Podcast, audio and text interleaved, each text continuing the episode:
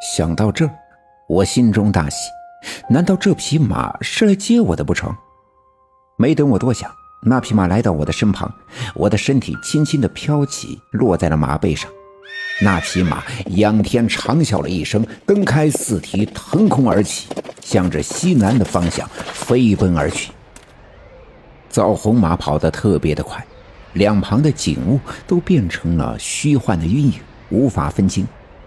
我只能听到耳边呼呼的风响。而在风声里，我惊讶地发现我的身体在逐渐的长大。一些杂乱的、奇怪的记忆涌入我的脑海。我知道这些回忆并不属于我，但却又如此的真实。我开始感觉到矛盾，既想排斥又想接受。而就在这纠结之中，枣红马减慢了速度。我低头看去，脚下就是那个我熟悉的村庄。我能听到村子里的犬吠鸡鸣。枣红马鬃毛一抖，落到了地上。我知道这正是我家的西园子。我回来了，我知道我终于回来了。赶紧一翻身，跳下马背。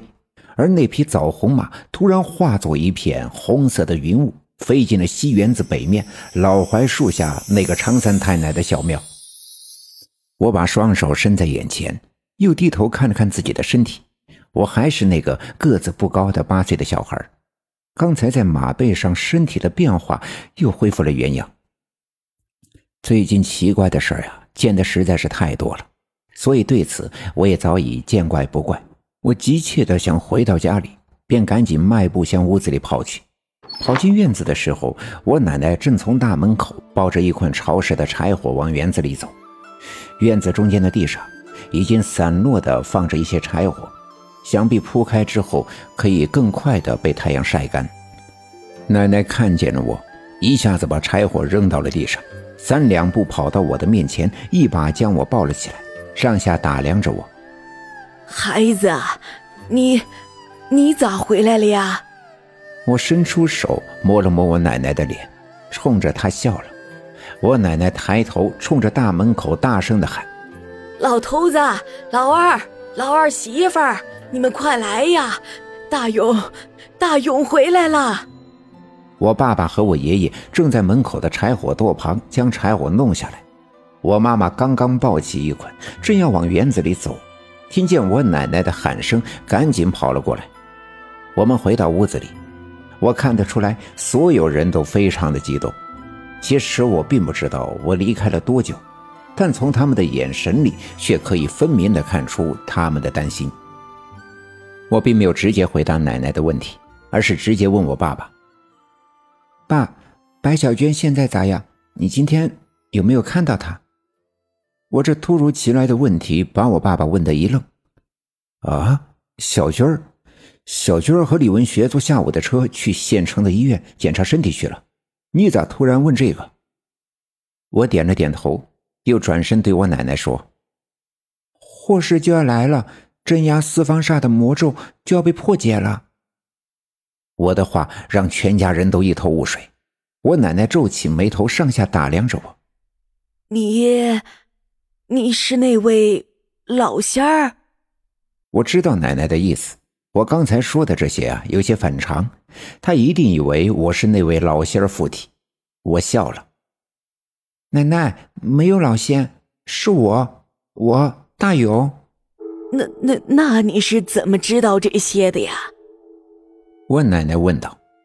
其实我能感觉到家里每一个人都在疑惑，都想知道我失踪的这段时间里到底发生了什么，但我还是没讲给他们听，因为就在我乘骑那匹枣红马从铁砂山飞回刘家镇的途中，我的大脑中涌入了大量的回忆。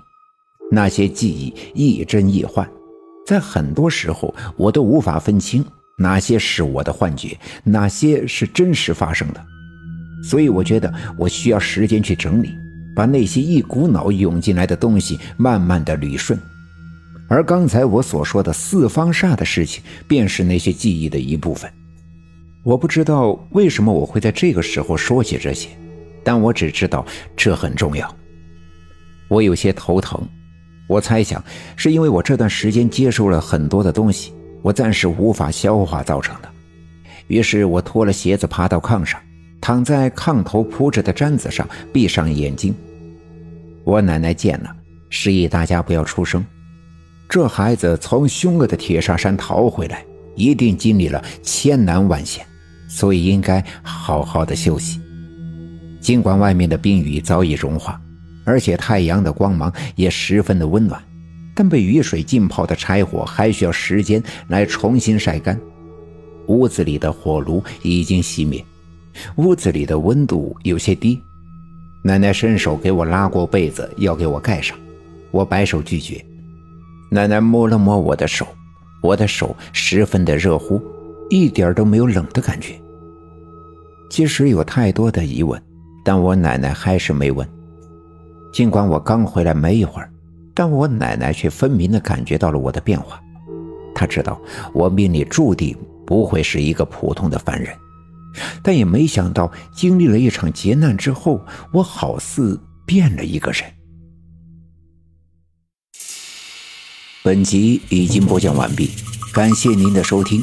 欲知后事如何，且听下回分解。